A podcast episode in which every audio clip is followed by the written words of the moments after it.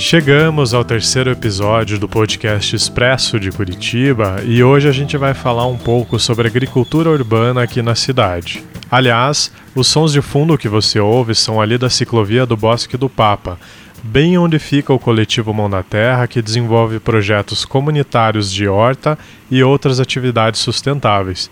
Mas antes de falar disso, vamos falar de duas notícias que foram destaque nas últimas edições do Expresso. O Ministério Público do Paraná se manifestou contrário às novas regras impostas aos artistas de rua de Curitiba. Um dos argumentos é que o decreto baixado pelo prefeito contraria outras leis, especialmente o plano diretor da cidade. A maioria do plenário da Câmara também aprovou uma sugestão que pede o cancelamento das novas medidas. Outra discussão da Câmara foi a estreia das bicicletas amarelas compartilhadas aqui da cidade. A ideia é destinar vagas de estar para criar estacionamentos fixos do serviço, já que existe uma preocupação com o aumento do número de bicicletas da cidade, que devem passar de 400 atualmente para 2 ou 3 mil unidades e comprometer a circulação dos pedestres nas calçadas. E não esquece que o Expresso chega por e-mail todas as segundas e sextas-feiras com informações locais aqui de Curitiba. Se ainda não recebe, é só assinar grátis lá no oexpresso.curitiba.br. Eu sou Gustavo Panacione e este é o podcast Expresso de Curitiba.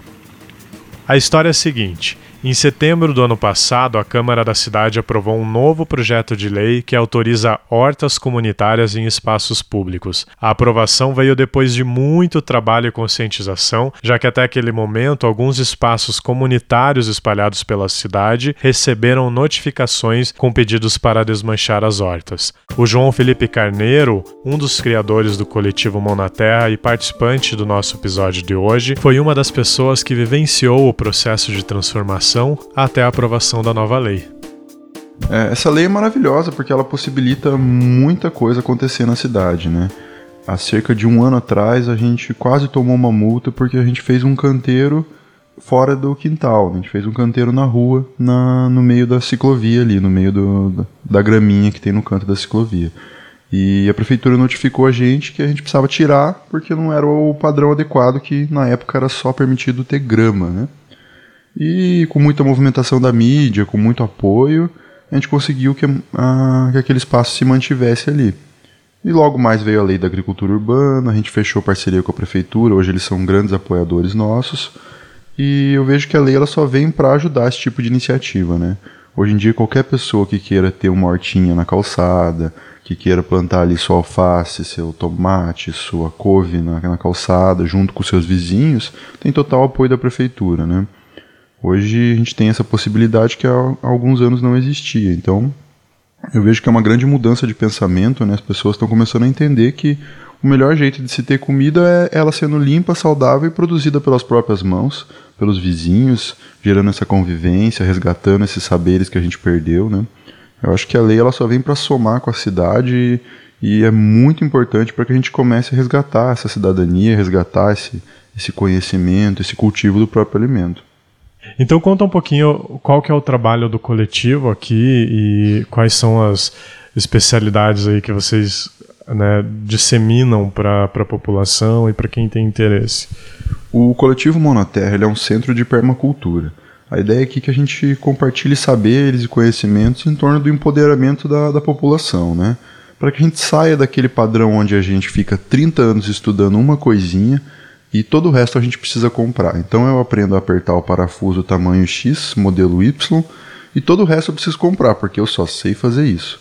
Aqui no coletivo a gente tenta compartilhar e aprender em conjunto práticas que, que empoderem a gente, que libertem a gente de toda a compra. Né? Então o que, que é isso? Bom, a primeira e talvez a mais importante de todas seja plantar o próprio alimento, limpo, orgânico, saudável, né? Mas tem muito, muita coisa além disso, né? Como produzir o próprio sabão, produzir o próprio sabonete, detergente, o próprio shampoo, né? Como aprender também práticas de autoconhecimento, eu acho que entra nesse balaio, né? Meditar, fazer yoga, é, fazer até o seu, o seu próprio instrumento musical. Tem muita coisa que a gente faz aqui que que visa o lazer, visa o autoconhecimento, mas também visa você poder fazer algo que independa de dinheiro, né? Que independa de você ter que comprar. Eu acho que esse é um, um dos grandes pontos aqui do coletivo. Mas basicamente é um centro de permacultura que busca essa, essa troca de saberes e esse, esse compartilhamento, né? A gente fala que aqui a gente planta e colhe comida e boas ideias, né? E o espaço aqui está aberto para quem quiser participar sempre. Onde que fica? Fala um pouquinho mais. O coletivo Mão na Terra fica aberto aos domingos, domingo à tarde, a partir das duas da tarde. A gente geralmente tem um mutirão de plantio aberto para todo mundo, né? Geralmente com alguma roda de conversa, com um cafezinho da tarde. Então é uma oportunidade de passar um domingo agradável, trazer a família, trazer os filhos, né? E plantar alguma coisinha, aprender alguma coisa sobre a terra, levar uma mudinha, levar uma couve. É um, uma oportunidade de passar um dia bem agradável. Fora isso, a gente tem os eventos também, né? Que geralmente aí são pagos, né? São cursos e tal, com professor, mais estruturados, né? A gente tem muita coisa de bioconstrução, de meditação, roda de conversa sobre, sobre as abelhas sem ferrão. Então a gente tem bastante. É, uma programação bem intensa, assim, que a, que a comunidade pode participar, né? O podcast Expresso de Curitiba, como você sabe, é assim, rápido e sobre coisas que acontecem aqui em Curitiba.